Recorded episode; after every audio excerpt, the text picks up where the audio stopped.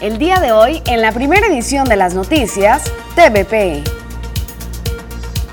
La Comisión de Regidores de Comisarías y Delegaciones definió la metodología que se seguirá para la designación de comisarios, comisarias, delegados y delegadas municipales. La Secretaría de Relaciones Exteriores instalará en Hermosillo una nueva oficina para la emisión de pasaportes. Se vacunará con segunda dosis Pfizer hoy lunes en Bacum, San José, Francisco Javier Mina, Ejido Primero de Mayo y San Ignacio, Río Muerto.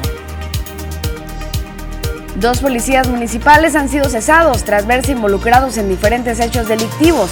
Uno de ellos fue detenido y el otro se encuentra prófugo de la justicia. Alista y anuncia DIF su novena caravana por la vida este mes de octubre, mes de la lucha contra el cáncer de mama. Esto y mucho más, quédese con nosotros en la primera edición de las noticias, hoy lunes, lunes 11 de octubre. Buenos días, muy buenos días amigos que nos acompañan a través de la señal de TVP. Un gusto saludarlas y saludarlos la mañana de hoy, lunes arrancando una nueva semana ya en el mes de octubre, 11 de octubre el día de hoy. Gracias por estar con nosotros y los invitamos para que se queden las próximas dos horas de información. Mi nombre es Rosalba Wong y saludo con mucho gusto a Jorge Salazar que nos acompaña el día de hoy en esta primera edición. Buenos días Jorge. Rosalba, amigos del auditorio, tengan ustedes un extraordinario lunes, inicio de semana y qué mejor manera que empezarla bien informado a través de las noticias TVP a través de la señal en televisión, a través de nuestras redes sociales. Usted ya conoce los canales que tenemos abiertos para que se comunique con usted. Eh, comuníquese, lo esperamos. Estamos completamente en vivo a través de Facebook, también en YouTube. Recuerda que en televisión abierta, televisión por cable, señal digital. También le recordamos que tenemos nuestra línea de WhatsApp 6442042120 para que nos platique si tiene alguna denuncia, algún reporte, mándenos dirección exacta, número de folio para que le puedan dar seguimiento y por supuesto todas las preguntas, comentarios, opiniones son bienvenidas a nuestra línea de WhatsApp. Y hoy como cada lunes tenemos la sección de salud emocional y la sección nutrición también para que esté muy pendiente. Por supuesto, Poncho Insunza los deportes, Marisol Dovala y el pronóstico del tiempo. Y vamos a iniciar de lleno con la información de este día y le platicamos de la caminata por la vida que organiza, organiza DIF como cada año en este mes rosa, el mes de la lucha contra el cáncer de mama. Con acciones concretas, el sistema DIF emprenderá su promoción contra el cáncer de mama este mes de octubre. Patricia Patiño Fierro, presidenta del sistema, recordó que con el programa Pintemos de Rosa Cajeme se buscará llegar a diversos puntos de alto flujo de visitas para hacer hincapié sobre la necesidad de la prevención y motivar a la auscultación. Detalló que previo a activar este programa, el mismo palacio quedó pintado de rosa y que se dará pie también este martes 19 de octubre a la novena Caravana por la Vida, a las 5.30 de la tarde.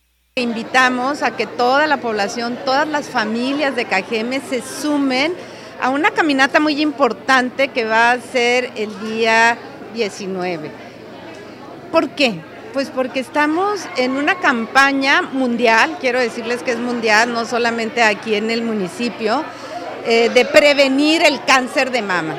El cáncer de mama es la causa de muerte número uno de las mujeres en nuestro país. Eh, y la prevención puede hacer la diferencia entre la vida y la muerte. A este mes y sus acciones se le sumaron ya organizaciones y fundaciones preocupados por la enfermedad que se puede detectar a tiempo para salir avantes, pero también el mismo Estezón para ofrecer mastografías gratuitas a las féminas mayores de los 40 años, aunque no tengan este servicio médico. Esa es la meta de, de estas campañas, educarnos para llevar una vida sana, hacer ejercicio, y detectar las enfermedades en el punto en que son curables. Con imágenes de Jesús Gastelum para las noticias, Susana Arana. Pues ahí está, acude usted a estas jornadas, hay que participar, es importante la prevención. Hay que recordar que ya nos han dicho diferentes organismos eh, dedicados a la elaboración gratuita de este tipo de estudios, como es la Asociación George Papa Nicolau. Todo cáncer es curable si se previene a tiempo. Y bueno, en otro orden eh, de ideas, Este fin de semana eh, fue ratificado como secretario general de la Confederación Mexicana de Confederación de Trabajadores de México, Luis Acosta Cárdenas.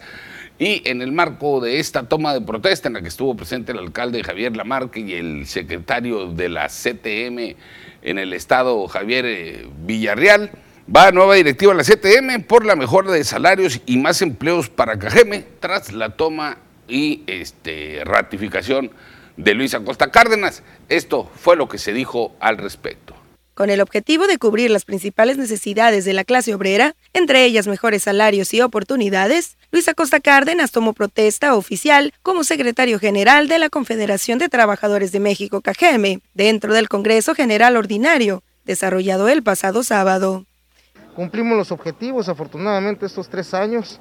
Nos, nos da la confianza los trabajadores por medio de sus líderes sindicales y volvemos a, recibir esa encomienda durante otros tres años nuevos. Una de las, de, los, de las cuestiones que vamos a manejar más como administración, como nueva administración, va a ser la capacitación y el apoyo a la mujer. Sin duda el empleo, de hecho, es una de las ponencias especiales que tenemos ahorita.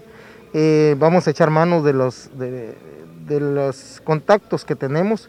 Estamos tendiendo los puentes ahorita con las diferentes autoridades, principalmente con la Secretaría del Trabajo. Vamos a ver la manera de ir de la mano con el alcalde Javier Lamarque y con los empresarios de aquí de la localidad para atraer inversiones. Javier Villarreal Gámez, secretario general de la Confederación a nivel estatal, destacó la labor desarrollada por Acosta Cárdenas durante el último periodo, pero además destacó también el plan de trabajo con el que se buscarán las mejoras para el gremio. Durante el evento, Villarreal Gámez comprometió también al alcalde de Cajeme presente a participar de manera directa en un foro que abordará la problemática del empleo que se vive tras la pandemia, el cual se desarrollará el entrante mes de noviembre. La recuperación va muy lenta, desafortunadamente la pandemia no se ha ido. Con imágenes de Jesús Gastelum para las noticias, Susana Arana. Pues ahí está la información que van por mejores empleos y salarios. Estaremos pendientes de esa noticia que se da a conocer en el marco de esta eh, pues nueva titularidad que se está pues reafirmando para Luis Acosta. Y bueno, vamos ahora a ver lo que está apareciendo en el calendario internacional. Hoy es el Día Internacional de la Niña. El 11 de octubre se conmemora esta fecha proclamada por la ONU en 2012, que tiene el objetivo de dar apoyo a todas las niñas del mundo en defensa de sus derechos, así como hacer conciencia a la población sobre los desafíos que tienen que superar en muchas ocasiones solo por su género.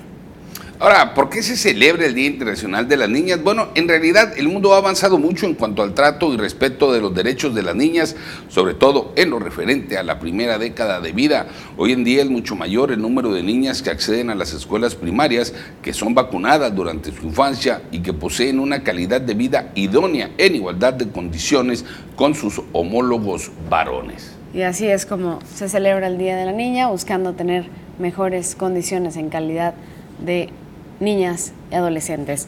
Y también el día de hoy es el Día Internacional contra el Fracking. El 11 de octubre se celebra este día que tiene el objetivo de crear conciencia de los graves daños ambientales y sociales que produce el fracking y que de continuar su práctica de forma indiscriminada pondría en grave riesgo todas las formas de vida que habitan el planeta. Pero ¿qué es? ¿Qué es Jorge el fracking? Pues el fracking, eh, o también conocido como fractura hidráulica, es una práctica que se viene llevando a cabo en los Estados Unidos y otros países alrededor del mundo con el fin de extraer del subsuelo recursos como petróleo y gas de una manera no convencional. Esta técnica se realiza inyectando agua con arena y algunos productos químicos. Para ello es necesario ejercer una gran cantidad de presión y de esta forma extraer dichos recursos, lo cual provoca fracturas y daños de gran magnitud en las distintas capas de los suelos. El día de hoy también es el Día Mundial de la Carretera para reconocer la importancia que tienen las carreteras en las sociedades, así como rendir un homenaje a los ingenieros, constructores y operadores de infraestructura que han desarrollado estas obras. Se destaca la importancia de invertir en el mantenimiento y conservación de estas estructuras de ingeniería civil para la mejora de la calidad de vida de los usuarios que la transitan. Por cierto, el gobernador Alfonso Durazo dio una declaración que tiene que ver con infraestructura carretera este fin de semana. Más adelante se lo estaremos platicando. Y también tenemos unos datos curiosos acerca de las carreteras. Sí, así es. Efectivamente, es que la carretera más larga del mundo es la Panamericana con 47.958 metros de longitud. Es un sistema de carreteras que une a 14 países americanos, desde la Patagonia hasta Alaska. El primer eh, tramo de la carretera asfaltada del mundo fue construido en el año 1909 en la ciudad norteamericana de Detroit, particularmente en el estado de Michigan.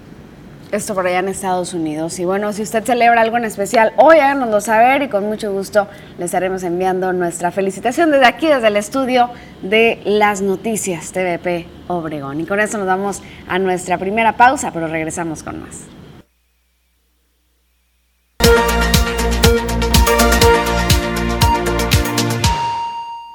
De regreso y vamos a dar un recorrido por lo que está apareciendo en los principales titulares y portadas de periódicos tanto regionales como nacionales y los invitamos para que nos acompañen.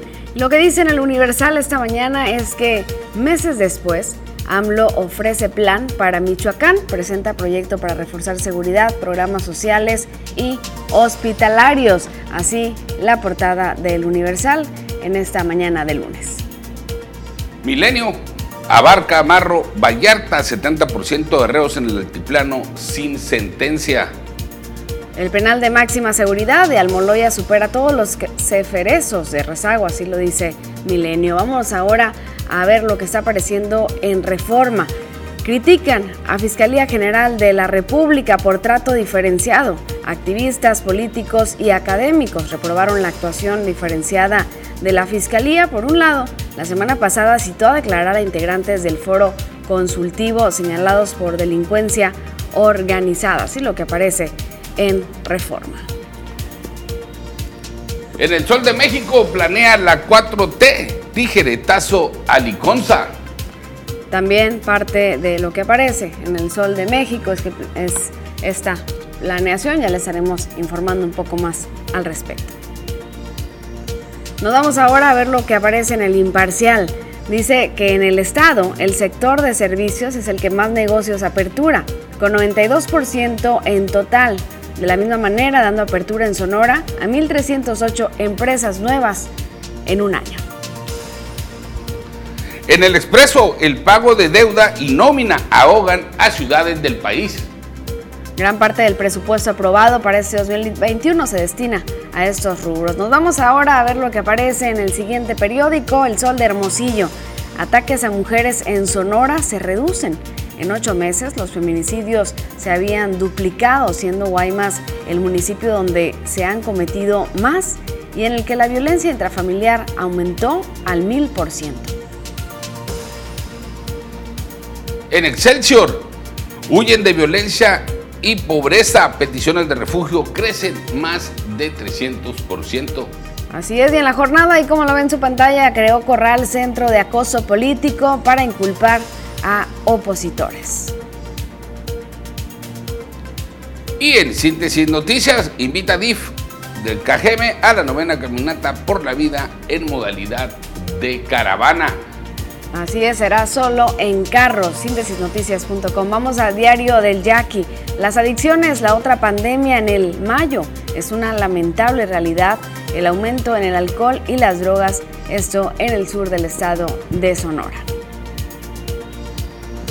Tribuna, brutal accidente, autobús de pasajeros de Ciudad Obregón cae a canal. Se registran víctimas, esto en el Valle del Yaqui, allá por la calle 800 y Meridiano, al parecer, ya entradita la noche, eh, este camión que transportaba trabajadores eh, del Valle del Yaqui se precipitó al interior de un canal secundario con los resultados ya mencionados. Hubo varias personas que se vieron lesionadas. Y en nuestro portal web www.tvpacifico.mx se habla de la solicitud de algunas universidades de 70 mil vacunas contra el COVID tras levantar registro de estudiantes que podrían ser vacunados, esto específicamente en nuestro vecino estado de Sinaloa, donde la Universidad Autónoma es la que está solicitando 70 mil vacunas. Recuerde que ahí en nuestro portal www.tvpacifico.mx puede encontrar toda la información que se actualiza minuto a minuto y también nos puede ver completamente en vivo. Es momento de nuestra siguiente pausa comercial, pero regresamos con mucho más de las noticias.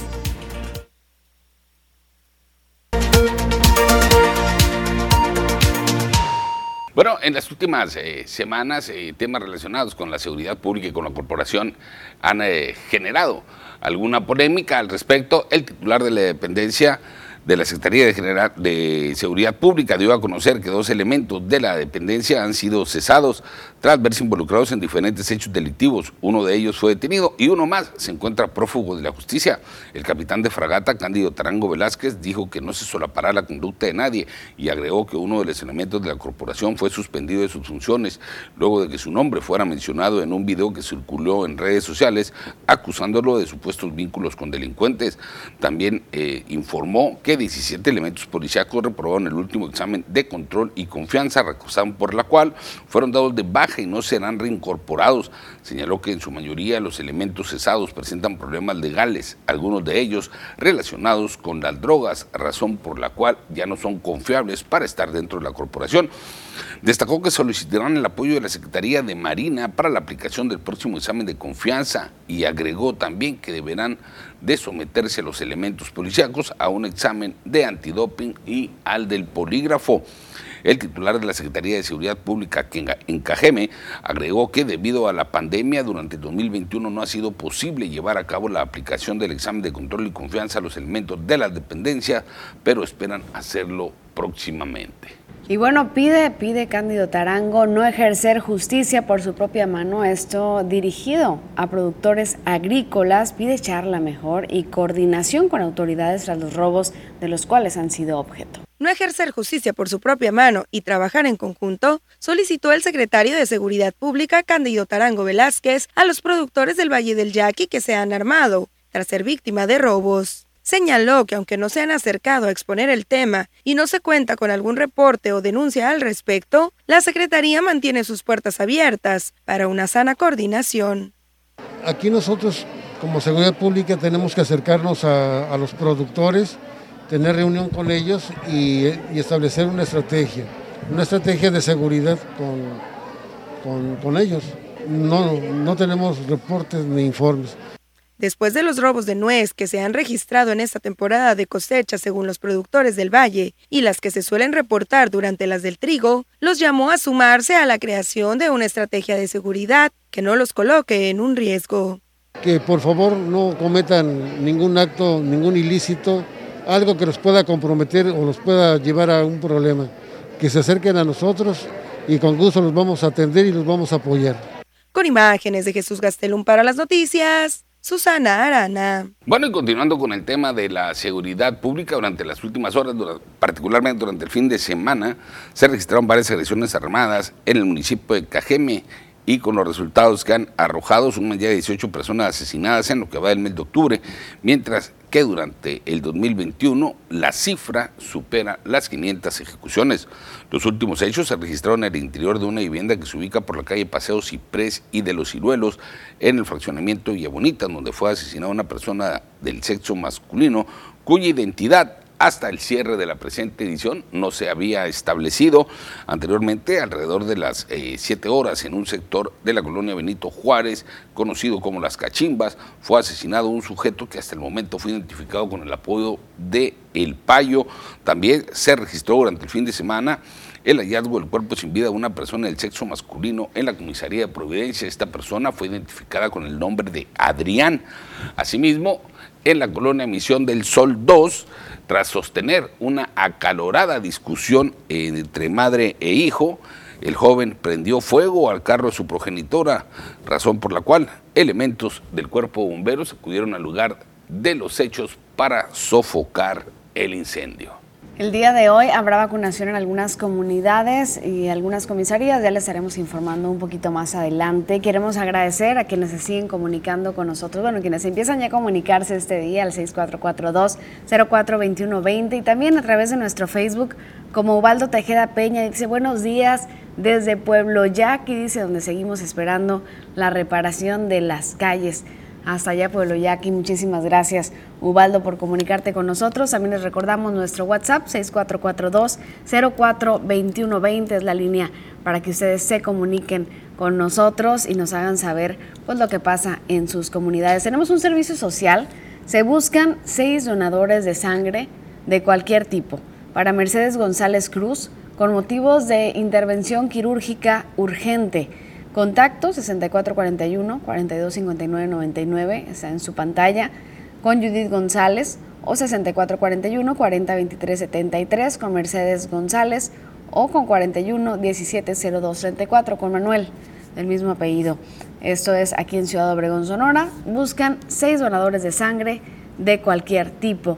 También nos están escribiendo, dicen buenos días amigos, para recordarles que por la calle Carlos Conan Maldonado y Magnolias y Mesetas había unos topes, dice, y arreglaron la calle y ya no los pusieron y queremos que los vuelvan a poner y también detrás de las casas de esta calle dicen que hay un monte. Este monte nos han reportado por meses o tal vez años ya podríamos decir que hay animales de todo tipo, tipo dice, de perdida que nos ayuden a limpiar el monte que está pegado a las casas para hacer más para el medio de la basura, por favor, dicen, ayuden esto por allá en la colonia Villa Bonita. También dice, buenos días para reportar un drenaje en la Machi López, ya tiene nueve meses. Dice, si no, ¿qué más? Dice, por favor, hagan algo. A nueve meses, si no es que más. Por favor, hagan algo. Ya les he mandado fotos a Omapaz, si no hacen caso. Y pues es una burla, dice, que destapan drenajes nada más y muchos folios, pero no vienen. Dice, mi pared está eh, pues ya debilitada, húmeda, se está cayendo a pedazos. Mi, mi, piso también y la pared, por favor, necesitamos ayuda. Ese es el reporte de la colonia Machi López. Agradecemos a la gente que nos ve desde este sector y les mandamos, por supuesto, un saludo. Estaremos pendientes de saber si se soluciona esa situación. Nos vamos a ir a una pausa, pero regresamos con más de las noticias.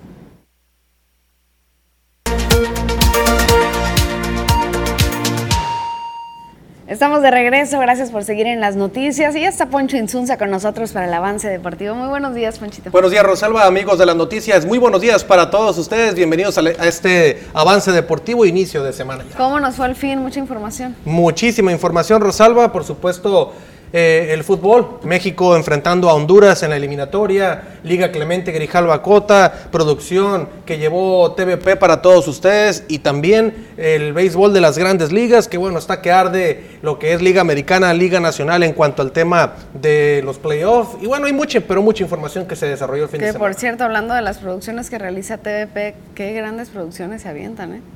Exactamente. Aquí Así es. un gol, pero ya lo sabemos. Un excelente trabajo. Gran trabajo de todos nuestros compañeros por allá, todo el equipo de producción, comentaristas, etcétera, todos excelente, excelente trabajo, llevando eh, todos los partidos de la Liga Clemente Grijalva Cota, eh, de como cada domingo, ¿no? Obviamente, y bueno, esta final que parecía ser eterna después de tanto y tanto día y tanto día y tanto día que, que no se dejaba llevar a cabo un partido por lluvia, después otro partido que no se pudo, no, no contó más bien porque hubo un empate en 20 entradas a cuatro carreras, en fin, muchas cosas sucedieron, pero ya hay campeón. Pero vamos a comenzar entonces, ¿qué te parece? Platícanos. Con el tema de la selección mexicana. El día de ayer México derrotó 3 por 0 a Honduras en el Estadio Azteca con el gol de Francisco Córdoba, también Rogelio Funes Mori y también el señor Irving el Chucky Lozano. Tres goles por cero el equipo de México le pega al equipo Catracho y de esta manera suma tres puntos, retoma otra vez lo que es el liderato del octagonal final de la CONCACAF y con esto México viaja tranquilamente al país de El Salvador para enfrentar el día eh, miércoles pasado mañana al conjunto de El Salvador para eh, concluir ya con lo que es esos tres partidos de eliminatoria. Excelente, pues va bien entonces. Va bien, bastante bien. Por otro lado, el equipo de Juan José Ríos, qué juego, qué manera de darle la vuelta a la novena entrada el día de ayer para darle el título a su equipo una escuadra de Juan José Ríos que buscaba el título para convertirse en tetracampeón de la Liga Clemente Grijalva Cota y lo consigue. Y el conjunto de Higuera Zaragoza solamente iba por un partido para concretar su primer título apenas en la liga. No lo pudo conseguir. Vaya manera en la que se le va el título al conjunto de Higuera Zaragoza. Y bueno, el conjunto de Juan José Ríos, qué manera de hacerlo este equipo. Qué bárbaro de aplaudirse también. Se acabó. Y el equipo de Juan José Ríos dándole la vuelta en la última entrada, como lo es el rey de los deportes qué manera de lograrlo. Excelente, pues felicitaciones para el equipo y sabemos que hay mucha afición también. De muchísima, muchísima. La, la, gente de San Miguel, de Juan José Ríos, del Fuerte, de Higuera Zaragoza, de muchos, pero muchos eh, lugares eh, alrededor de la ciudad de Guasave, de Los Mochis, Sinaloa. Y bueno, ahí estamos viendo entonces cómo el equipo de Juan José Ríos, con un gran trabajo monticular, también la ofensiva oportuna y más que oportuna, yo diría, en esa novena entrada donde le dan la vuelta al equipo de Higuera Zaragoza, vienen de atrás para rescatar este partido, el cual, pues, ellos llegaron el día de ayer, domingo, eh, llegaron con toda la eh, mente de decir, tenemos que ganar los dos partidos y queremos ser campeones. Higuera decía, vamos por uno, muchachos. Y lo que sucedió fue que Juan José Ríos pega en el primero, obliga el séptimo juego y la verdad es que ya es, ya es un volado y finalmente terminó pagando los platos rotos Higuera Zaragoza de no poder conseguir el duelo que querían, que era el juego número 6. Ese era el que tenía que ganar Higuera porque el juego 7 haces crecer al rival y ya ha crecido el rival, ya las cosas están, como dicen, 50-50, 50 y 50, nada para nadie, todo se decide a un partido y otra ahí está. Entonces, Juan José Ríos, las últimas cuatro ediciones de la Liga Clemente Grijalva Cota han sido para este equipo. Felicidades a toda la gente de Juan José Ríos por allá en Sinaloa campeones nuevamente de esta liga. Felicidades, saludos hasta el Che Ríos también. Saludos, por supuesto, al Che Ríos, a toda la comunidad y por supuesto a toda la gente, la afición de la Liga Clemente Grijalva Cota que decían, oigan, ¿cuándo va a culminar esto? Porque pues obviamente ya para las, dos fechas de octubre, en principios de noviembre ya había culminado la liga, pero eh, primero tuvimos un juego suspendido por lluvia, eh, después el partido que se fue a 20 entradas y se declaró como que, ah, no valió, y el día siguiente, el próximo domingo, lo volvemos a jugar y bueno, se volvió a jugar este partido este domingo y fue el juego número 6 que ganó Juan José Ríos y después el título ya para este equipo. Excelente. ¿Y la Liga Mexicana cómo vamos? Liga Mexicana del Pacífico, el conjunto de los Yaquis de Ciudad Obregón se quedaron con la serie allá en Culiacán. Vencieron el día de ayer siete carreras por cuatro al conjunto de los Tomateros de Culiacán en una serie bastante reñida, la verdad hay que decirlo, pero finalmente el equipo de Obregón Rosalba pegó primero, después Culiacán y el día de ayer Obregón anota más carreras que sí, la verdad es que ya son eh, son dos, cuatro, cuatro ganados, un perdido para la tropa de Sergio Mar Gastelum, Benjamín Gil y sus pupilos, pues primera serie, primera perdida. Muy buen arranque. La verdad que sí, muy buen arranque, cuatro ganados, un perdido el equipo de Obregón. Vamos a ver el día de mañana en el inicio de series, si la gente se lo pregunta, Obregón estará jugando en casa frente a los Naranjeros de Hermosillo. Otra gran serie. Ah, cómo no. la gente le gusta jugar frente a Hermosillo, frente a Culiacán. Y bueno, el día de mañana abre serie el equipo de Yaquis enfrentando a la escuadra naranja. Híjole, se va a poner bueno también en las redes sociales la competencia, que siempre es buenísima. Sí, sí, es buenísima. Obregón contra Hermosillo en los Dogos y en el base. En el, sí que es pleito. En todo, Rosalba, en todo, ya sabes, en la comida, en, el, en lo deportivo, las aficiones. Tú sabes que hay gente de Hermosillo que radica en Obregón, hay gente que de Obregón que radica en Hermosillo y bueno, se pone se pone buena la cosa, se pone buena la entrada de aficionados y por supuesto queremos el espectáculo. Ojo, no se olviden del tema del cubrebocas. Está bastante claro, estás sentado en tu butaca, te lo puedes quitar, te levantas, te lo pones. Así, es, hay que seguir todos los protocolos para que se pueda seguir disfrutando el béisbol, el rey de los deportes. Efectivamente, ¿no? Entonces, Así estamos, así estamos. México derrotó a, Honduras 3 por 0. Juan José Ríos, campeón de la Liga Clemente Grijalva Cota. Y Obregón se queda con la serie frente a Tomateros de Culiacán. Muy bien, más adelante nos platicas más, ¿te parece? Todo detalle, eh, las 8.40 con toda la información. Excelente. Mientras tanto, te invito a que veamos el video que circula en las redes sociales y que pues ha estado causando revuelo también a ver, ¿qué nos por ahí en la red. Mira nomás, es esta persona que salva a su mascota ahí de ser arrollado por el tren y los dos se salvan al final. Esa es la imagen que está circulando y que está eh, pues causando comentarios de la población. Es solamente a segundos de que lo Royal Ten y lo publican como no hay nada como los héroes de la vida real. Y en comentario ponen un héroe y cuando amas los animales te arriesgas en muchos sitios.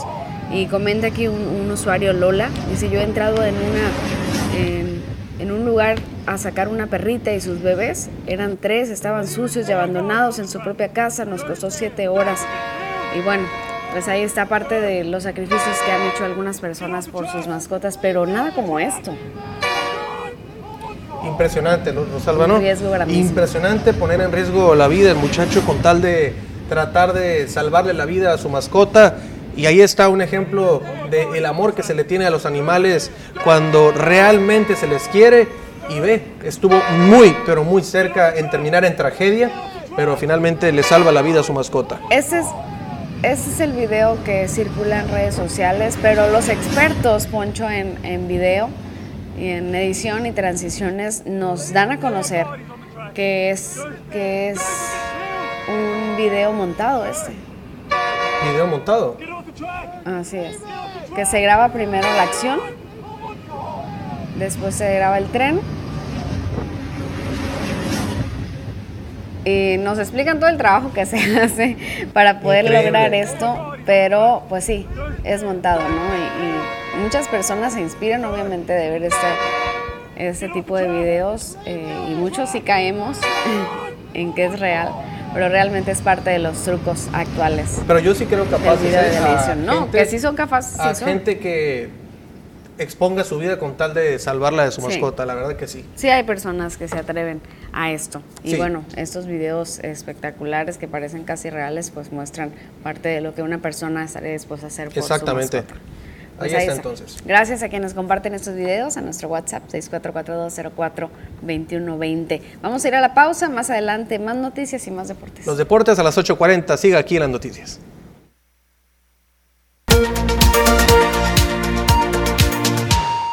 Bueno, pues continuamos, le damos también la bienvenida a todas aquellas personas que se van sumando a esta transmisión y como adelantábamos al inicio de esta primera emisión de las noticias, eh, durante este lunes se vacunará con la segunda dosis de Pfizer en Bacum, San José, Ejido Francisco Javier Mina, mejor conocido como el Campo 60, también en el Ejido Primero de Mayo y en San Ignacio Río Muerto. Los lugares de la vacunación serán en Bacum, eh, ahí en el centro, se llevará a cabo en el CECITES, mientras que en San José será en la Casa de Gidal, en el Campo 60 o Ejido Francisco Javier Mina. La jornada de vacunación se llevará a cabo en la Escuela Primaria Javier Mina, precisamente en el Ejido Primero de Mayo o conocido como el Campo 77. La jornada se llevará a cabo en la escuela primaria del mismo nombre y en San Ignacio Río Muerto en el Museo, antes Biblioteca. Eh, los horarios son de 8 de la mañana a 4 de la tarde y las edades entre los 18 y los 49 años. Recordando que esta es segunda dosis de Pfizer en Bacum, San José de Bacum, Francisco Javier Mina, Campo 77 y San Ignacio Río Muerto el día de hoy, lunes 11 de octubre. Y en otra información que tiene que ver con el estado de Sonora y los pasaportes, si usted ha buscado hacer el trámite, contará ya con, ya con el estado de Sonora con nueva oficina para emisión de pasaportes. La Secretaría de Relaciones Exteriores instalará en la capital del estado una nueva oficina donde además se expedirá el documento en formato electrónico, con lo cual se va a incrementar la capacidad de atención en beneficio de las y los sonorenses. En reunión del gobernador Alfonso Durazo con Carlos Candelaria López, que es el director general de pasaportes de la dependencia federal, el mandatario estatal explicó que eh, tendrán esta buena noticia y Candelaria López detalló que esta oficina contará con infraestructura tecnológica y de personal para incrementar las citas y ampliar los horarios de atención de 8 de la mañana a 8 de la noche, de lunes a domingo. El gobernador añadió que el nuevo pasaporte electrónico contará con medidas de seguridad extraordinarias para la tranquilidad de sus portadores. El documento tendrá un chip integrado con todos los datos del portador en una hoja de policarbonato impresa en láser y para mayor seguridad de niñas, niños y adolescentes, por primera vez serán capturados los datos biográficos y biométricos de los padres o tutores.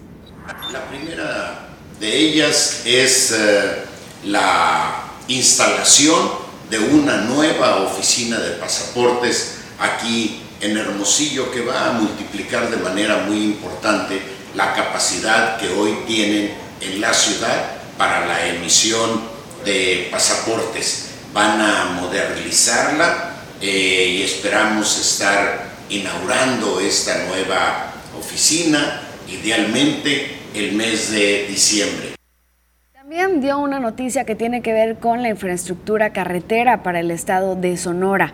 El gobernador dijo que contará con el respaldo de la Secretaría de Comunicaciones y Transportes para esta infraestructura. El gobierno de Sonora cuenta con todo este respaldo para el desarrollo del plan carretero en la entidad para mejorar la, la comunicación y conectividad de las y los ciudadanos. En reunión con Jorge Nuño Aguilar, que es el subsecretario de Infraestructura, y Heriberto Aguilar Castillo, quienes ven en su pantalla es el secretario de Infraestructura y Desarrollo Urbano, el gobernador dijo que tras este encuentro se percibe un ambiente optimista respecto al apoyo que tendrá Sonora de la federación para contar con mejores vías de comunicación.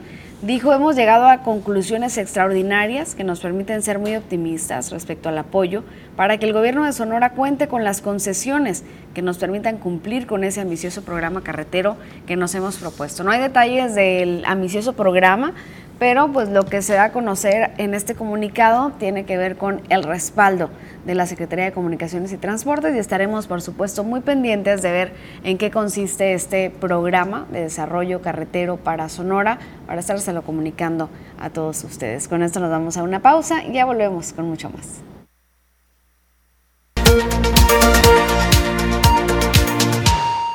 Hipotiroidismo y alimentación es el tema de hoy en la sección de nutrición. Si a usted le interesa este tema, acérquese porque la experta nos hablará al respecto. Muy buenos días, Luz Estela. Gracias por acompañarnos. Buenos días, Rosalba. Encantada de estar con ustedes.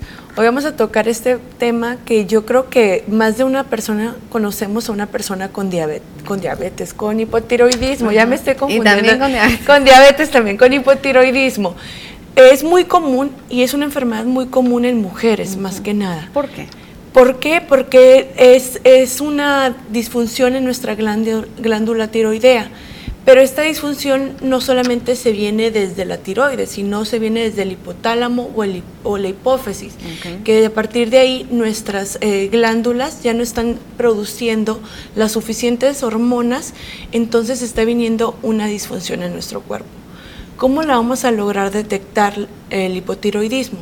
Principalmente con un aumento de peso o una dificultad para bajar de peso. Muchas veces se vienen muchos escalofríos, dolor muscular o dolor de huesos, se vienen uñas quebradizas, pérdida del cabello, también se viene este cabello seco y un estreñimiento crónico. Si nosotros vemos que presentamos alguno de estos síntomas, hay que tener mucho cuidado y consultar a un médico y hacer los estudios pertinentes. ¿Cuáles vendrían siendo? Principalmente hacer una TCH, una, eh, una, un estudio de TCH, un estudio de T4 libre, T4 este, total, T3 total y T3 libre. Esos vendrían siendo los principales. Pero también hay un hipotiroidismo que es autoinmune, o sea que mi mismo cuerpo lo está, me está atacando.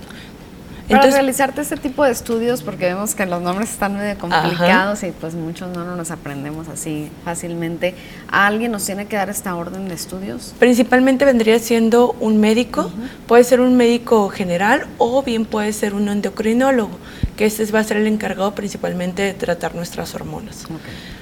Pero bueno, ya hablamos un poquito de qué trata esta enfermedad. Ahora bien, ¿cómo tratarla por medio de la alimentación? Muchas veces nos han comentado a personas que tienen hipotiroidismo que tienen que eliminar muchos alimentos. Realmente no es tan necesario, pero este tipo de personas sí se recomienda mucho al principio de detectarse esta enfermedad llevar una dieta paleolítica. ¿Cuál es la dieta paleolítica? Vendría siendo como una dieta de nuestros ancestros, que nuestros ancestros solamente todo lo obtenían por la caza y la agricultura. Entonces, quiere decir que no debemos de consumir nada industrializado. Principalmente debemos de eliminar todos los azúcares, todo lo industrializado, panes, tortilla, este, las pastas, principalmente son todos los carbohidratos y los embutidos. ¿Qué vamos a estar consumiendo? Las frutas, las verduras, carne, pollo, pescado, los lácteos hay que tratar de evitarlos un poco. Pero si bien vas a decir, oye, pero ¿cuántas restricciones en esta dieta? Siempre les digo, depende de cada persona. Sí es bien importante individualizar este plan de alimentación para cada persona. Pero lo principalmente que yo iba a recomendarles, vayan retirando todo lo industrializado, lo más procesado, que si vayas dejando de carbohidratos la tortilla, la papa, el arroz, lo más natural y evitar todo lo que vaya muchísimo más ultraprocesado para ir haciendo pequeños cambios y no ser tan bruscos con nuestra alimentación. Hay ocasiones que en personas no es necesario ser tan bruscos y solamente eliminando ciertos alimentos o simplemente llevando una buena alimentación saludable y balanceada y obviamente no dejar de lado el ejercicio. Mm, en esta enfermedad, eh, pues se tiene que, se trata más bien, no se cura no se cura, se trata y se puede controlar. Simplemente se, trata con alimentación. Con alimentación y el medicamento sí es importante. En estos pacientes es muy importante no dejar de lado el medicamento, llevar un buen control. ¿Por qué? Porque nosotros muchas veces podemos llevar buena alimentación, pero nosotros ya estamos tratando con hormonas. Si mis hormonas no se están controlando por medio del medicamento, difícilmente vamos a mejorar síntomas. Entonces sí es muy importante que no aprendamos a vivir con esos síntomas, porque muchas veces aprendemos a vivir con los síntomas. Dices, pues total, no se cura, pero crees que también tienes que cargar con los Exactamente, y dices, ay, pues puedo estar tomando laxantes porque estoy estreñida, pues sabes qué, siento escalofríos, pues me, este, me pongo algún suéter, uso tratamientos para el cabello porque se me está cayendo, pero no hay necesidad siempre y cuando nosotros podamos llevar un tratamiento adecuado. La alimentación puede evitar que tengamos que estar sufriendo de esos, de esos síntomas. Una buena alimentación y también es importante una buena suplementación en algunos micronutrientes que son necesarios para mejorar síntomas en esta enfermedad. ¿Tú puedes ayudar a las personas que padecen de esto en su alimentación? Claro que sí, es bien importante llevar una alimentación balanceada y pueden encontrarme eh, en consulta para poder llevar a cabo esto. Y también, Luz Estela, para quienes no tienen el tiempo de hacer sus propios alimentos, sabemos que tú preparas alimentos, tanto comida como cena, para toda la semana para ese tipo de personas. Claro que sí. Aquí nosotros manejamos en el restaurante Café Café comidas y cenas saludables, totalmente personalizadas para mis pacientes ya si tú dices, ¿sabes qué, Luz? Yo no quiero a lo mejor ir a consulta, pero quiero llevar una comida y una cena balanceada, también puedes contratar el servicio sin ningún problema. Excelente. Recuérdanos dónde te encontramos. Claro que sí, me pueden encontrar en el gimnasio GoFit Puente Real como consulta privada o también me pueden encontrar en redes sociales como nutrióloga Luz Aldama y como lo mencionamos en el restaurante Café Café elaborando comidas y cenas saludables. Muy bien, por ahí te buscamos entonces Luz Estela Aldama con nosotros. Recuerden que cada lunes nos acompaña y nos da esas recomendaciones muy interesantes para cuidar nuestra salud a través de la nutrición y la alimentación. Vamos a una pausa, volvemos con más.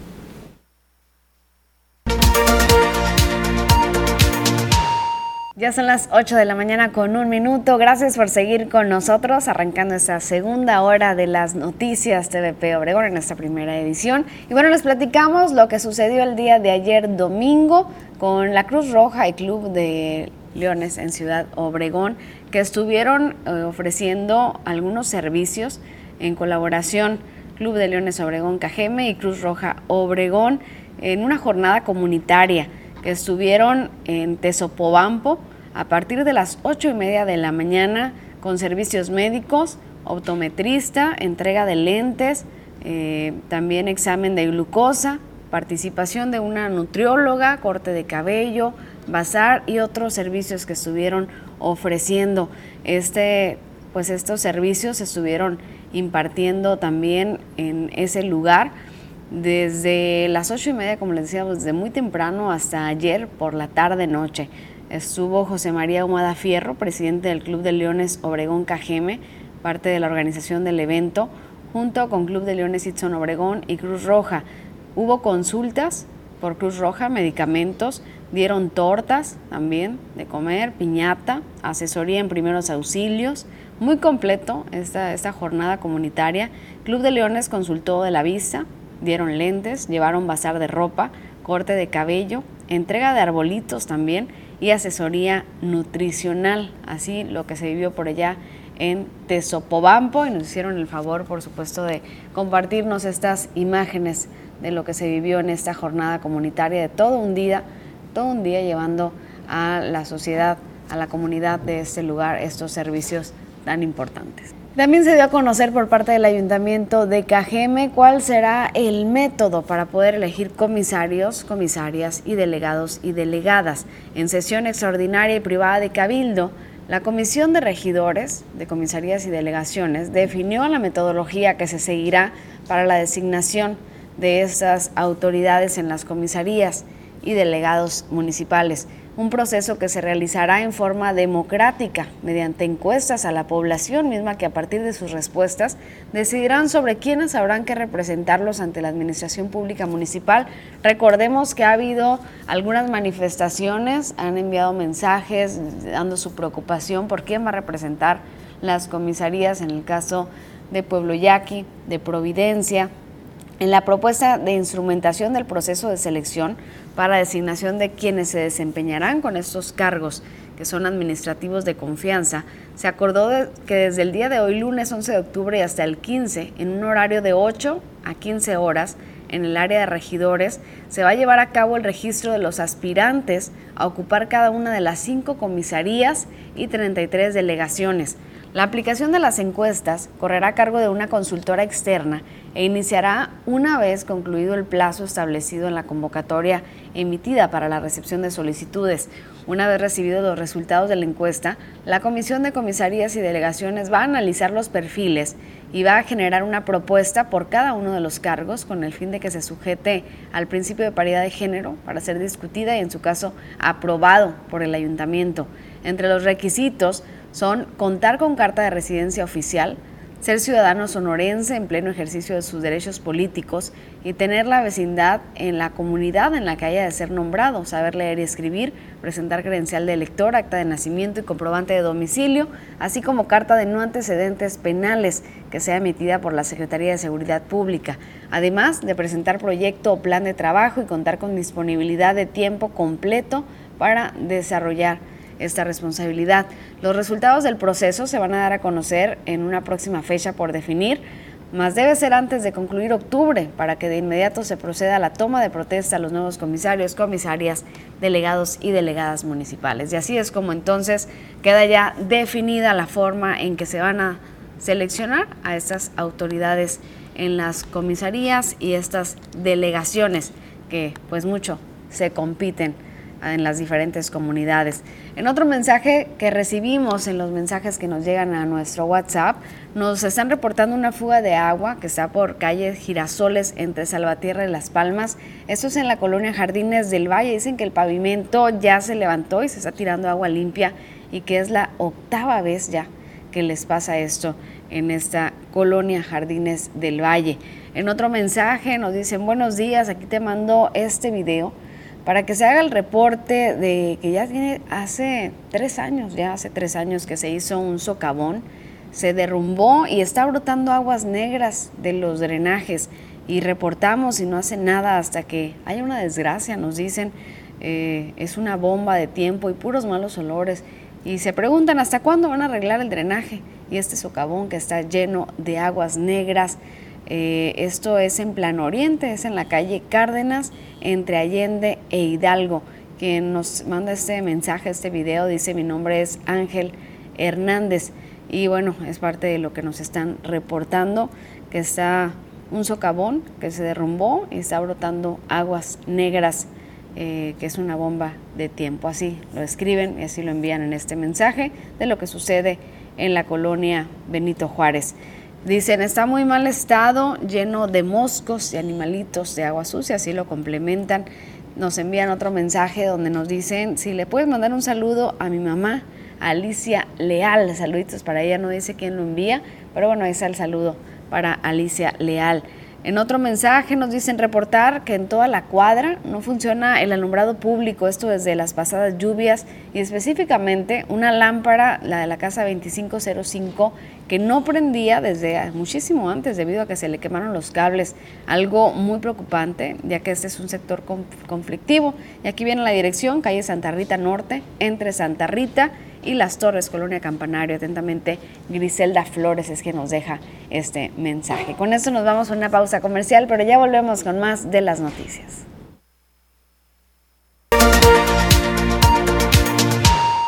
Estamos de regreso, gracias por seguir con nosotros y bueno, es momento de la sección Salud Emocional. Ya está con nosotros la licenciada Marta Idalia Parra. Después de una gira intensa, Marta Idalia, por todo el centro del país muy contenta, feliz de estar acá con ustedes y muy contenta de haber estado también en esas oportunidades, en esos escenarios, Rosalba. Un gusto eh, pues tenerte con nosotros después de verte pues también en, medios nacionales platicando acerca de tus libros. Muchas felicidades, por Muchísimas gracias. Y bueno, vamos a platicar hoy acerca de cómo cambiar nuestro diálogo interno de, de, ser negativo, cómo lo pasamos a un diálogo positivo. Claro, claro, Rosalba. Fíjate que todos tenemos de pronto pensamientos profundos en, nuestro día a día. Sucede, eh, Ros, que a veces hay sentimientos que tenemos este, muy profundos, sí, pero pasan a ser pensamientos muy rápidos y a lo mejor este, en silencio y no los dimensionamos, no los integramos, no los interpreto, pero definitivamente todos estamos como que llenos en el trabajo, en la escuela, en casa, con los hijos, con la pareja, teniendo ese diálogo interior. A veces, repito, no lo hacemos consciente eh, y es muy favorable cuando de pronto estoy teniendo aseveraciones hacia mi persona muy positivas, eh, por cosas como por ejemplo, me va a salir todo bien, claro que puedo, voy a culminar este proyecto, voy a organizarme perfecto en el día, pero sucede que en muchas ocasiones esos pensamientos pues no son tan favorables y no son tan positivos. ¿Cuál sería ese diálogo negativo, Marta? Yo creo que cuando empezamos a, demeritarnos, Ros, y, normalmente este diálogo no viene de un día para otro, digamos que está cimentado en el ayer, en el pasado, en ese sistema de creencias, en nuestra infancia, en la educación,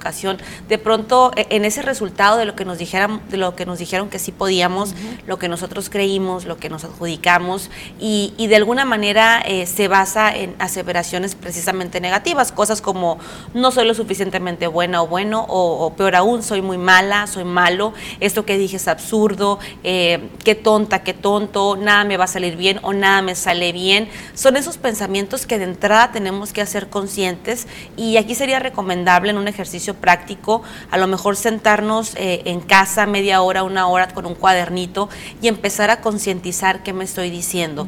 Cuando voy tarde, cuando me equivoqué, cuando voy a una reunión con amigos, repito, cuando tuve una intervención de pronto verbal, en qué, en qué sentido me estoy hablando después de mi participación, lo podemos empezar a escribir, Rosalba, y nos vamos a dar cuenta de verdad de que gran parte de esas expresiones internas, de esos pensamientos rápidos y silenciosos, son en negativo. ¿Y cómo cambiamos el diálogo entonces? ¿Cómo dejamos de tener ese tipo de conversaciones internas con nosotros mismos? De entrada, identificándolas y, haciéndolas conscientes. Normalmente cuando tienes ese resultado, a lo mejor en esa práctica, o a lo mejor lo escribiste, Rosalba, y te das cuenta que hay cosas negativas, eh, normalmente nuestro cerebro tiende a sobredimensionarlas. Aquí, ¿cómo puedo empezar a cambiar? De entrada, te digo, a ser consciente y hacer eh, una crítica muy objetiva. A ver, esto que estoy pensando realmente va a pasar. Normalmente tendemos a tener ideas muy extremistas o catastróficas. Cuando yo hago consciente mi pensamiento, me puedo empezar a cuestionar qué tan probable es que nada me salga bien, qué tan probable es que me vayan a correr el trabajo, qué tan probable es que no vaya a alcanzar aquel proyecto, qué tan probable es que aquella intervención que hice fue la más horrorosa de todos los tiempos. Yo creo que empezar a, acomodar en el molde correcto nos va a empezar a dar un poquito de calma, decir, bueno, a lo mejor no fue la mejor intervención, pero tampoco la peor. De ahí eh, tener muy conscientes esos pensamientos negativos y tratar de transformarlos por positivos. Tal vez se oye muy fácil, pero podemos empezar con ejemplos cotidianos y también eh, constantes en, el día a día, Rosalba.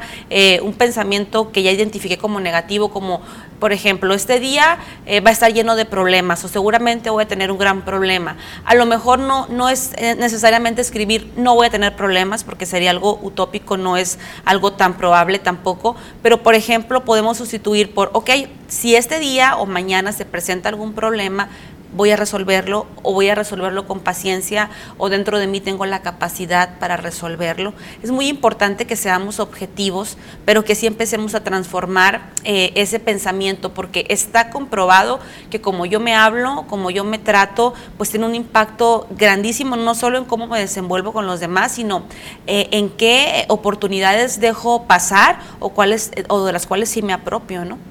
Claro, muy importante el, tener ese análisis y también tomar decisiones respecto a lo que viene de, ese momento en adelante. Definitivamente, eh, y todo, en esas decisiones están ampliamente ligadas con la autoestima también. Hay que, hay que tener una, una relación más cálida con, con, nosotros, hay que hacer esa lista, yo digo, de los pensamientos negativos, pero también la podemos pronunciar con nuestros aspectos positivos y negativos si queremos hacerla objetiva, pero nos vamos a dar cuenta que estamos hechos eh, de muchas cosas eh, también favorables, de muchas cosas proactivas, positivas, y, y una manera también de poder mejorar ese diálogo es vivir en el presente. Normalmente, eh, si nos ponemos a pensar, Rosalba, a veces estamos bien ocupados eh, con cosas que todavía no llegan, con situaciones que no existen, o, enfrascar nuestra energía en lo que ya pasó, pues tampoco nos hace drenar en ese, en ese sentido eh, proactivo. Entonces yo creo que centrarme en el aquí y en el ahora me da una capacidad muchísimo más alta para la resolución de lo que sí está pasando. Así es, en lo presente y en lo real, ¿no? Y en lo real, en lo objetivo. del pasado y futuro nos podemos ir a lo irreal. Claro, claro, nos, nos llena de, de, de, alguna manera de angustia o de arrepentimiento y culpa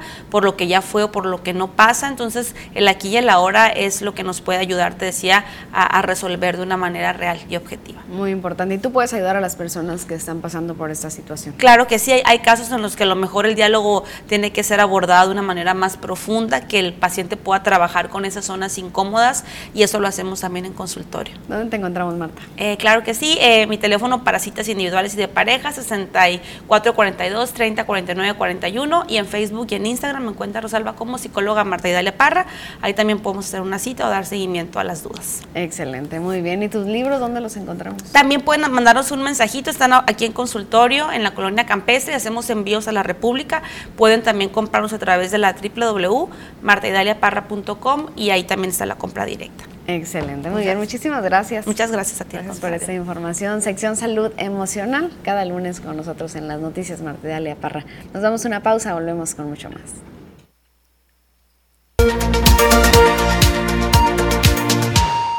Como ustedes saben y han puesto reportes a este medio de comunicación sobre las tapas de alcantarillas que faltan en las calles de la ciudad, el Omapaz de Cajeme está esperando la adquisición de 300 tapas de alcantarillas precisamente para recolocarlas tras los robos o desperfectos que hay en ellas.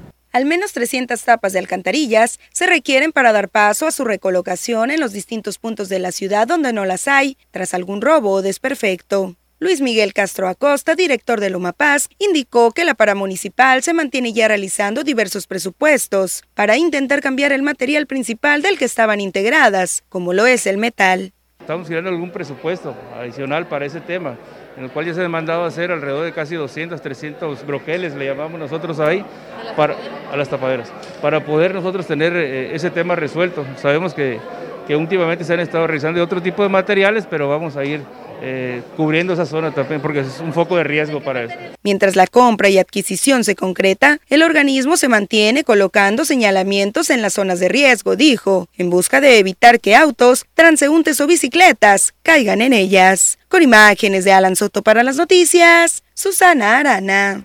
Sociedad civil, asociaciones y fundaciones, en otro tema, se unen con un mismo fin, proteger la vida. Organizan una caravana en auto este próximo viernes 15 de octubre a partir de las 4.30 con punto de salida del centro comercial norte que está por la carretera internacional y su destino final la plaza frente a Palacio, Plaza Álvaro Obregón. La invitación es abierta a la comunidad en general con ese mismo sentir y estuvieron circulando este video de invitación que se unan con nosotros este próximo viernes 15 de octubre a una caravana por la vida y la familia.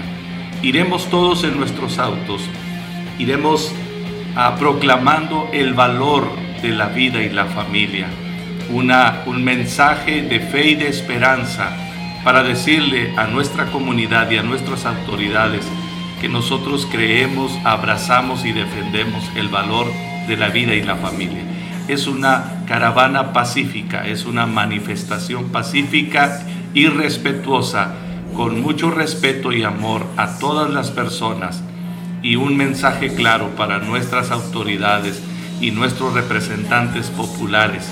15, viernes 15 de octubre, Cajeme por la vida. A las 5 de la tarde, desde el estacionamiento de Walmart Norte. Es muy importante que todas las mujeres nos sumemos, como madres, como esposas, como hijas, como abuelas. Así es que yo te invito a que tú también puedas invitar a esa amiga, a esa compañera de trabajo, a esa vecina y que juntas podamos unirnos a esta caravana. Ahí está la invitación a la caravana por la vida y la familia este próximo viernes. Y bueno, seguimos compartiendo más de los mensajes que ustedes nos están enviando. Nos reportan lámpara fundida en la calle Vicente Padilla entre Cárdenas y Godorniz, en la colonia Aves del Castillo. Dicen que ya tiene cuatro meses sin prender esta lámpara. También reportan lámpara por la Santa Rita Sur, entre Santa Rita y San Pablo. Esto es en la colonia Campanario. Dicen que ya está muy feo por la noche y hay mucho malviviente, así lo escriben. En otro mensaje dicen que, que están reportando que hay un lugar donde que está en total abandono por la carretera y la están saqueando y se están robando el material que ahí había, están reportando los vecinos cercanos a la Miravalle. En otro mensaje nos dicen, no nos han hecho caso, no tenemos luz en el camellón, tres lámparas dobles están fundidas, tenemos oscuridad total, no nos hacen caso, es por la construcción, dice, entre Guerrero y no reelección en la colonia Benito Juárez. Nos dicen construcción, pero tal vez es constitución, tal vez el el autocorrector hizo de las suyas por ahí en este mensaje. Nos escriben también de San Juan Capistrano, dicen que, que pues tuvieron mucho tiempo sin, sin agua, dice desde las 6 de la, desde la mañana y estuvieron batallando varios días sin agua, estaban eh, pues comentando esta situación que vivieron, pues todas las colonias del poniente de la ciudad, como ustedes lo saben, que se tuvo que ampliar el tiempo de espera. También nos están escribiendo que es urgente que les ayuden con una labor social, así lo dicen, porque tienen un niño en muy mal estado en el Hospital General de Obregón y dicen, no contamos con los recursos económicos para la compra de medicamentos. El niño se llama Francisco Valenzuela Álvarez, él tuvo un accidente de moto, se encuentra en el área de pediatría y haciéndole un llamado al presidente municipal, Javier Lamarque, para que si en algo se les pueda ayudar, que les van a agradecer mucho, dice tanto, tanto a él como a la ciudadanía que quiera ayudar económicamente. El nombre es Valvaneda Aguilera, quien está pidiendo este, este apoyo económico. 6441 55 0970 están apoyando ah, para que puedan eh, apoyar económicamente a este niño que tuvo un accidente de moto y que está actualmente hospitalizado. Así que pues es la petición que nos hacen. Repito, el teléfono 6441-550970 con Balvaneda Aguilera. Y nos vamos ahora con el pronóstico del tiempo para esta semana. Marisol Dovala nos tiene todos los detalles. Muy buenos días, compañera. Hola, ¿qué tal? Rosalba, te saludo con muchísimo gusto. Feliz inicio de semana. Yo lista, mira, con todos los detalles que tienen que ver con el pronóstico del tiempo. Platícanos, Marisol, ¿qué nos espera para estos próximos días, ya que tuvimos una mañana más fresca? Iniciemos haciendo nuestro breve recorrido por la República Mexicana para conocer las temperaturas al momento en algunos puntos importantes del territorio nacional. Lluvia esta mañana en Tijuana con descarga eléctrica, 18 grados centígrados, 13 para Chihuahua, La Paz con 22, con una condición de cielo mayormente soleada. Y en el sur de la República Mexicana tenemos nubosidad. Acapulco despierta con 27 grados, 18 para Oaxaca y Mérida, Yucatán alcanza los 28. Nos concentramos en nuestro estado, en Sonora, para conocer también las temperaturas al momento en los diferentes sectores, comenzando con Abojoa, este inicio de semana 24 grados, una condición de cielo despejada, la misma condición para Ciudad Obregón, pero con 23, 25 para Guaymas y la capital alcanza los 21. Hay que conocer el pronóstico extendido para Navojoa los siguientes días. Temperaturas y muy importante estar al pendiente de las condiciones de cielo. Para martes, miércoles y jueves, valores mínimos de 17 grados, máximas que alcanzarán los 34 y tenemos pronóstico de lluvia el día de mañana, ligeras precipitaciones y parcialmente nublado los días restantes de la semana. Veamos en Ciudad Obregón. Conozcamos también las siguientes jornadas. Aquí tenemos valores mínimos de 16, máximas que alcanzarán los 34 grados, pronóstico de lluvia para el día de mañana martes, el día miércoles una condición de cielo despejada, únicamente una ligera capa de actividad nubosa y parcialmente nublado para el día jueves. Veamos en Guaymas, hay que conocer también el pronóstico extendido, temperaturas y las condiciones de cielo que aquí en el sector de Guaymas cambian un poco. Tenemos valores mínimos de 18 grados, máximas que alcanzarán los 30 y predominan las condiciones de cielo, mayormente soleado. Por último, en la capital de Sonora, en Hermosillo, hagamos un recorrido para actualizarnos en la información. Mínimas de 11 grados centígrados, máximas que alcanzarán los 30. Para el día de mañana, una condición de cielo parcialmente nublado y los días restantes un mayormente soleado. Pasemos ahora rápidamente a conocer también la fase lunar que esta se mantiene como luna nueva. La salida a las 8 con 36 minutos y la puesta a las 19 horas con 50 minutos. La salida del sol esta mañana a las 6 con 16 minutos y la puesta a las 17 horas con 58 minutos. Rosalba, hasta aquí el reporte de esta mañana. Muchísimas gracias Marisol por esta información muy completa como siempre y nos da mucho gusto ver que ya las temperaturas están descendiendo. Muchas gracias.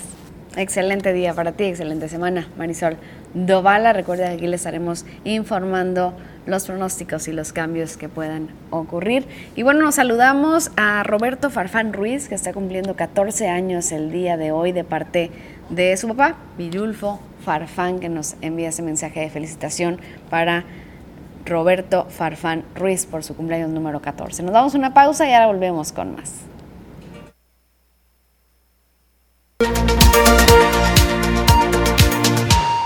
Esta semana iniciará en el Congreso del Estado la discusión y, el análisis sobre la cuenta pública correspondiente al ejercicio 2020. Así lo dio a conocer el presidente de la mesa directiva del Poder Legislativo, Jacobo Mendoza Ruiz. El congresista local, emanado del Movimiento de Regeneración Nacional Morena, dio a conocer que el dictamen deberá de discutirse para su rechazo o aprobación para antes del 15 de octubre. El presidente del Congreso dijo que se convocará reunión con los integrantes de la Comisión de Fiscalización para seguir en el análisis de las observaciones y también la actualización de las mismas por los sujetos de estudio. Mendoza Ruiz explicó que el dictamen del Estado que guardan las finanzas de los diferentes poderes del Estado, así como de diferentes organismos, deberá ser analizado antes del 12 de octubre y discutirse en el Pleno del Congreso en la sesión del día 14 del presente mes. Así que en los próximos días de esta semana será cuando ya se esté discutiendo en el Congreso del Estado el día antes del 14 de este mes. Vamos ahora con Jorge Salazar, que ya se encuentra en algún punto de la ciudad, completamente en vivo. Adelante, Jorge, platícanos a dónde te trasladaste esta mañana.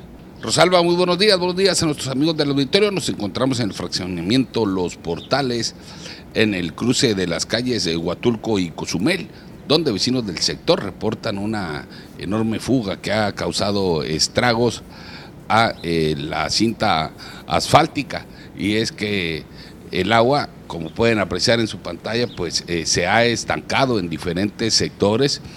La fuga de, agua potable, de agua limpia, proviene de una casa la cual eh, recorre un eh, camino pues bastante largo hasta una alcantarilla que parece estar eh, tapada debido a que se ha hecho dos grandes encharcamientos aquí en este sector que ha generado la incomodidad de los vecinos que pues han argumentado que eh, al principio se presentaban hoyos bastante pequeños pero ya la cantidad de agua que sigue fugándose pues ha generado que estos eh, vayan eh, creciendo y se formen hoyos más grandes.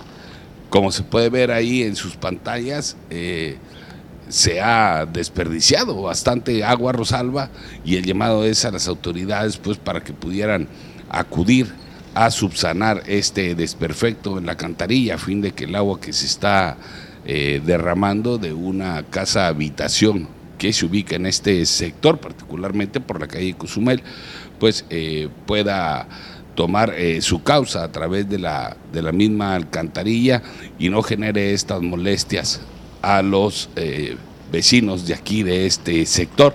Ahí pueden ver cómo deben reducir considerablemente los automovilistas su velocidad a fin de que su carro no sufra pues algún desperfecto en caso de que los hoyos o los baches que se han eh, formado, pues eh, pudieran eh, ser más riesgosos o representar, válgame la redundancia, un riesgo al momento de maniobrar para tratar de evitarlos.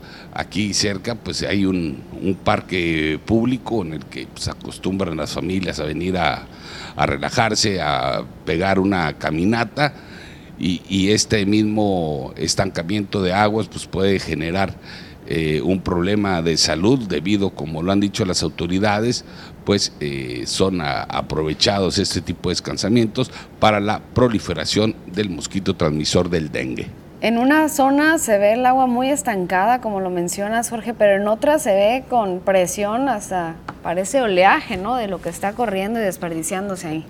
Sí, efectivamente, y es que eh, se alcanza a ver cómo, cómo corre el agua de esta vivienda donde se genera la fuga hasta una alcantarilla que pueden ver ahorita en sus pantallas, pero el agua no se está yendo, no encuentra cauce, lo que genera que la misma corriente del agua prosiga y se estanque en otro sector, que es precisamente el que te refieres y que veíamos ahorita en pantalla por el cual pasaban los vehículos y deben reducir su, velocidad. El estancamiento es de acera a acera, está bastante eh, grande eh, el hoyo, el bache que se ha eh, conformado y hay que recordar que bueno, el agua estancada genera el reblandecimiento del subsuelo, lo que a la postre podría derivar en un socavón o hundimiento.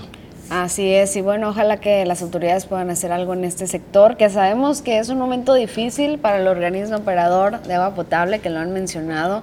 En las finanzas está muy complicada la situación para poder reparar todas las fugas y todos eh, pues los desperfectos que hay que tienen que ver con con el tema del agua, alcantarillas, fugas, eh, todo esto que, nos han reportado la ciudadanía y que sabemos que viene también desde una falta de pago de muchas, muchas, eh, muchas personas que pues no han estado pagando. Decíamos 7 de 10, que son las que, las que no pagan. Sí, efectivamente, hay que recordar que una de las prioridades del alcalde ya lo ha anunciado es eh, arreglar este tipo de, desperfectos. Acaba de anunciar también el organismo operador una fuerte inversión a fin de mejorar este tipo de servicios, particularmente el de aquellas alcantarillas cuyos amantes de lo ajeno pues se las, se las han robado y eh, se tapan, no ofrecen el servicio que deben ofrecer, pero ya el ayuntamiento ha anunciado fuertes inversiones, el ayuntamiento pues hay que recordar y honor a quien honor merece, pues están trabajando en resolver esta problemática que se presenta en diferentes sectores de la ciudad. Justo platicábamos de esto de las alcantarillas, pero bueno, ojalá que podamos regresar a ese lugar ya con eh, la situación arreglada. Gracias Jorge por el reporte. Rosalba, amigos del auditorio, tengan ustedes un extraordinario día. Buen provecho, hasta la próxima. Gracias. Con esto nos vamos a nuestra siguiente pausa. Al regresar, Poncho Insunza y los deportes.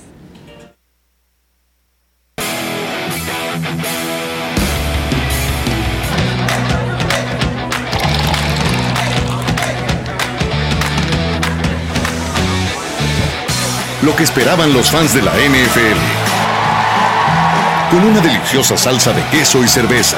Llegó la Beer Cheese Big Angus Burger. Carl's Jr., burger oficial de la NFL. Carl's Jr. presenta. ¿Qué tal amigos de las noticias? Muy buenos días, tengan todos ustedes bienvenidos a la información deportiva en esta mañana. Vamos a iniciar con la información beisbolera porque el día de ayer culminó la primera serie del rol regular de la Liga Mexicana del Pacífico.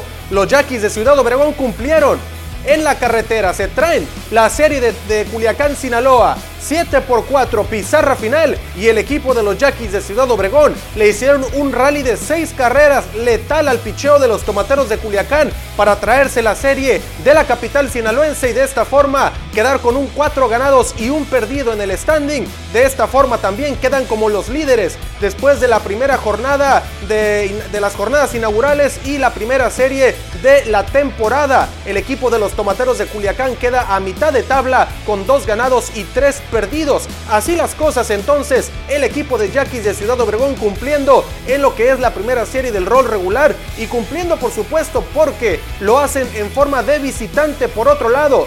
Quien le había ido mal es al equipo de los Mayos de Navojoa después de perder los dos partidos frente a los Yaquis en las jornadas inaugurales. Sin embargo, el equipo de los Mayos de Navojoa se metió a una plaza complicada como lo es el Teodoro Mariscal allá en Mazatlán, Sinaloa. Y le pegaron a la tropa de Eddie Díaz. El día de ayer, el equipo de los Mayos de Navojoa perdió siete carreras por cuatro, igual que la tribu le ganó al equipo de Culiacán. Sin embargo, los Mayos de Navojoa iban por la limpia, ya tenían asegurada la serie e iban por la barrida. No se dio, pero de esta forma el equipo de los Mayos de Navojoa se mete a la pelea por mejores resultados y mejores posiciones en el standing. Por otro lado, vean nada más a Vázquez. Así dejó en el terreno el día de ayer a las mantarrayas de Tampa Bay. Qué manera de mandar la pelota allá encima del monstruo verde y el equipo de Medias Rojas de Boston le pegaba al conjunto líder del este de la Liga Americana, al campeón absoluto. De esta forma Boston, como comodín, se pone a un juego de la serie de campeonato de la Liga Americana, esperando obviamente de lo que sucede el día de hoy si logra vencer al conjunto de la Florida el día de hoy, al equipo de San Petersburgo, Florida, vea nada más qué clase de estacazo hizo vibrar a todo Fenway Park en Boston, Massachusetts. De esta manera, el equipo de las Medias Rojas de Boston se ponen entonces 2 a 1 en la serie. Importantísimo lo que sucedió el día de ayer. Si el equipo de Boston, repetimos, hoy gana frente al conjunto de Tampa, los deja fuera, se mete a la serie de campeonato, algunos le llaman final de la Liga Americana y esperaría entonces al rival que saldría de la llave entre el conjunto de los Astros de Houston y el equipo de las Medias Blancas de Chicago, porque en ese partido, el día de ayer, Medias Blancas de Chicago apaleó 12 por 6 el picheo de los Astros y de esa manera el equipo de Chicago poco a poco retoma la confianza. El día de hoy necesitan ganar para emparejar la serie, descansar el día de mañana y el día miércoles jugar el quinto y decisivo allá en Houston. Continuamos con información, pero antes permíteme hacerle esta excelente recomendación. Disfruta tu pasión con Carl's Jr. y la NFL. Llegó la Beer Cheese Bacon Big Angus Burger con carne 100% Black Angus, cebollas caramelizadas, queso suizo, tiras de crujiente tocino y una deliciosa salsa de queso a base de cerveza servida en pan recién horneado. No te pierdas los juegos de la NFL. Apoya a tu equipo favorito y vive la emoción de cada jugada en cada mordida con la Beer Cheese Bacon Big Angus Burger. La pasión del fútbol americano se disfruta intensamente, yarda tras yarda, con Carl Jr. y la NFL. Pide ya tu Big Cheese Big Angus Burger. Carl Jr., burger oficial de la NFL. Continuamos con información, vamos ahora a lo que es el fútbol internacional. Se juegan las eliminatorias de la CONCACAF.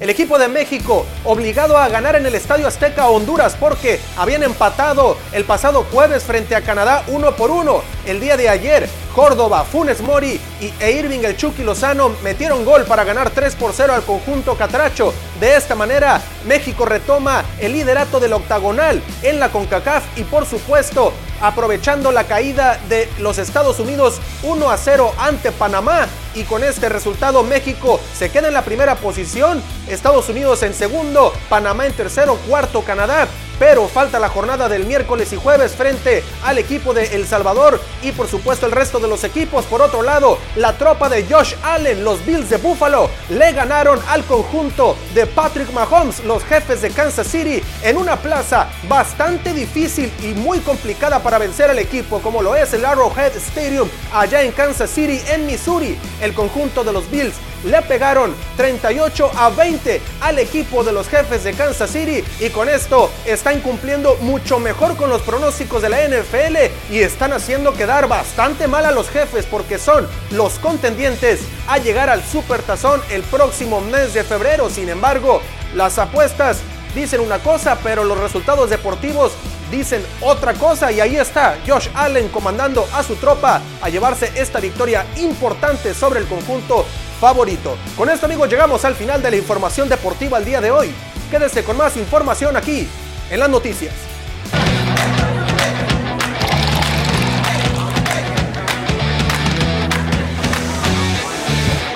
Lo que esperaban los fans de la NFL. Con una deliciosa salsa de queso y cerveza, llegó la Beer Cheese Big Angus Burger. Carl's Jr., burger oficial de la NFL. Carl's Jr. presentó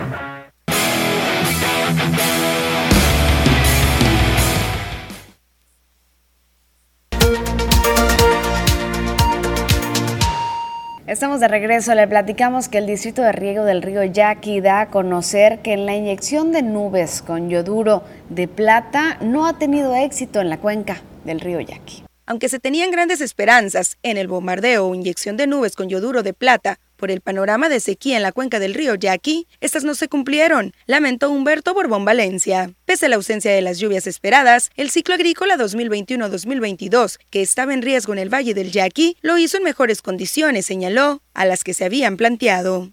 No llegamos a los, a los niveles que, que hubiéramos esperado, eh, no tuvimos recuperaciones eh, en las cantidades que hubiéramos, que hubiéramos esperado. Sin embargo, el verano no fue tan malo con respecto al verano del año pasado. Tuvimos una recuperación de más de 1.500 millones de metros cúbicos entre julio, agosto y septiembre, de una media de casi 1.800 millones. Entonces, eh, al menos esa recuperación ahorita nos permite poder hablar y tener un ciclo agrícola 2021-2022 que ya inició el pasado 1 de octubre la recuperación en las presas al momento no es para nada la que se esperaba, pero sí mucho mejor que la del año pasado, detalló, panorama que no se registró en otras zonas, donde el bombardeo sí fue un éxito. Explicó que fue de julio a septiembre cuando se ejecutó la actividad que dejó un solo mes con positivas captaciones por las lluvias, que no se lograron el resto de los meses por falta de la nubosidad. Con imágenes de Alan Soto para las noticias, Susana Arana.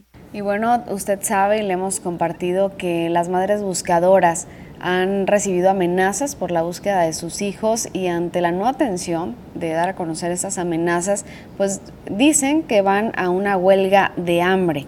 Esta se va a desarrollar en las afueras de la Fiscalía General de Justicia del Estado en Hermosillo y lo da a conocer Cecilia Patricia Flores Armenta en busca de ser escuchadas y atendidas. Indicó que al momento se encuentra resguardada fuera de Sonora tras las amenazas que ha recibido de muerte en diversas ocasiones, pero ya son más las madres bajo esta misma situación en las cuales han tenido que suspender las búsquedas y las esperanzas de encontrar a sus familiares. Pues la huelga que queremos hacer más que nada es para que volteen a ver, a ver hacia nosotras porque están muy ausentes de, de lo verdadero que estamos viviendo las víctimas de una desaparición y más que nada mi situación que está, pues de verdad, es muy doloroso vivir con la ausencia de mis hijos y todavía sentirme atada de pies, atada de manos sin poderlos buscar y que las autoridades estén muy ausentes de hacer las investigaciones que tienen que hacer para dar con las personas que me están amenazando. Entonces, para eso vamos a hacer esto, para visibilizar, para que la gente vea, para que la gente escuche en realidad lo que estamos viviendo las víctimas de una desaparición forzada. Y en otro tema, activistas de Cajeme activan el programa La Comuna y Punto Migrante y con esto buscan fortalecer el tejido social. Preocupados por la ciudad en donde radican y por la mejora del tejido social, activistas de Cajeme arrancaron con el programa La Comuna, que a su vez activará ocho programas más, entre los que destacan el ya en funciones, Punto Migrante. Rafael Evans, activista local, explicó que los ocho programas se planean desarrollar a lo largo de un año y el referente al de los migrantes es el primero de ellos. Justo lo que busca es ofrecer datos sobre las personas que pasan por nuestra ciudad, sobre esos migrantes hondureños, guatemaltecos, salvadoreños que van en esta punta migrante hacia Estados Unidos y que por alguna razón este, pasan por nuestra ciudad. A través de una plataforma denominada lacomunacajeme.com se expondrán los detalles de las personas migrantes censadas, explicó, para que sus familiares puedan saber qué pasaron por Cajeme, sus condiciones de salud y otro tipo de información más, como sus destinos. Ofrecer eh, ubicaciones o el posible paradero de algún migrante, pues facilitaría a, los familiares de este migrante, pues poder localizarlo, ¿no? Si llegara a pasar algo grave, algo malo, ¿no? Pensando en todos estos problemas y dificultades que existen en el desierto de Sonora, que inicia pues aquí en Cajeme. Con imágenes de Alan Soto para las noticias, Susana Arana. Y bueno, al inicio de este espacio en los titulares le presentamos la información de un camionazo. Aquí tenemos todos los detalles. Un autobús de pasajeros sufrió bastantes daños al caer a un canal de riego. El operador fue auxiliado por paramédicos de la Cruz Roja en hechos por la calle Fresno y 800, a eso de las 21 horas de este domingo. Al lugar acudieron elementos de tránsito municipal, así como vecinos del sector, para apoyar, apoyar al cuerpo de emergencias. Se dijo que el lesionado es residente del mismo poblado. El autobús de ruta Valle del Yaqui a Ciudad Obregón. La unidad de pasajeros circulaba de sur a norte por la Fresno y al llegar a la 800 perdió el control del volante. Tránsito Municipal se quedó en el lugar para indagar sobre lo sucedido. Esa información que nos dan a conocer en los portales de noticias de redes sociales sobre el camión de pasajeros que cae a canal secundario este domingo. Y con esa información llegamos al final de este espacio, agradeciendo el favor de su atención. Que tenga un excelente día y una gran semana y por supuesto que disfrute su café.